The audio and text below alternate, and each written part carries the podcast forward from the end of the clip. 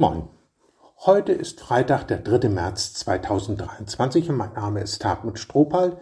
Ich war Inspektor des Mecklenburgischen Gemeinschaftsverbandes, bin inzwischen im Ruhestand und wohne in Büdelsdorf bei Rendsburg.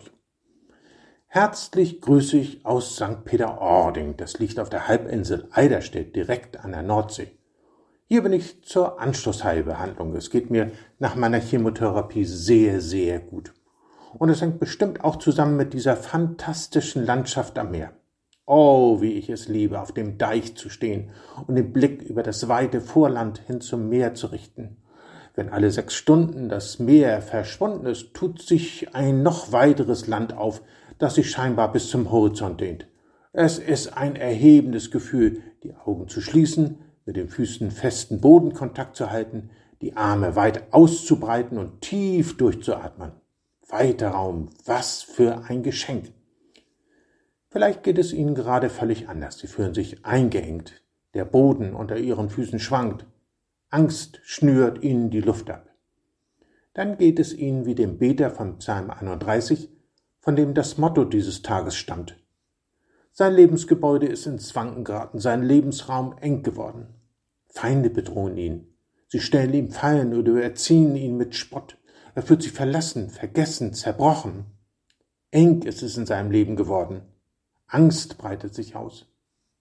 Wissen Sie, dass das Wort Angst von Enge kommt? Es ist das Gefühl, wie in einem Schraubstock zu sein und die Luft abgedrückt zu bekommen.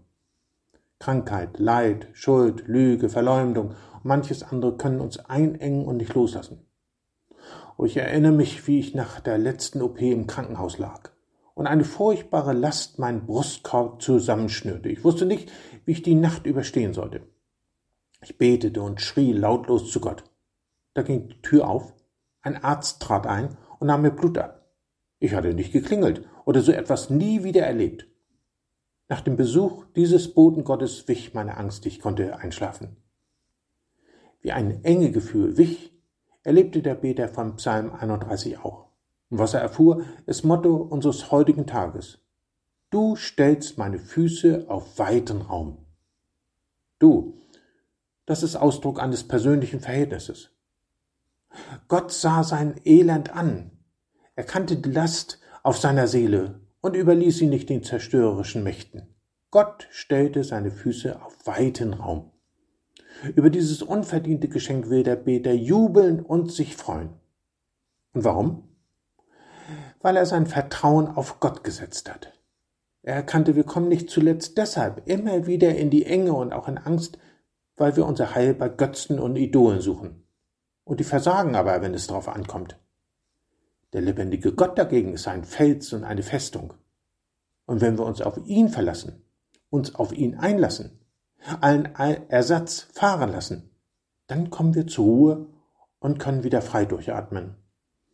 Ich habe es selbst erfahren. Mit Gottes Kraft können Menschen unglaublich viel ertragen. Darum heraus aus den engen Begrenzungen hin zu Jesus. Er betet diese Psalm selbst am Kreuz. Und ihm dürfen wir alles klagen, was uns auf dem Herzen liegt. Ihm dürfen wir vertrauen, dass er uns rechtzeitig hilft. Ich wünsche Ihnen eine persönliche Beziehung zu diesem Gott und dass Sie heute die Erfahrung machen, du stellst meine Füße auf weiten Raum.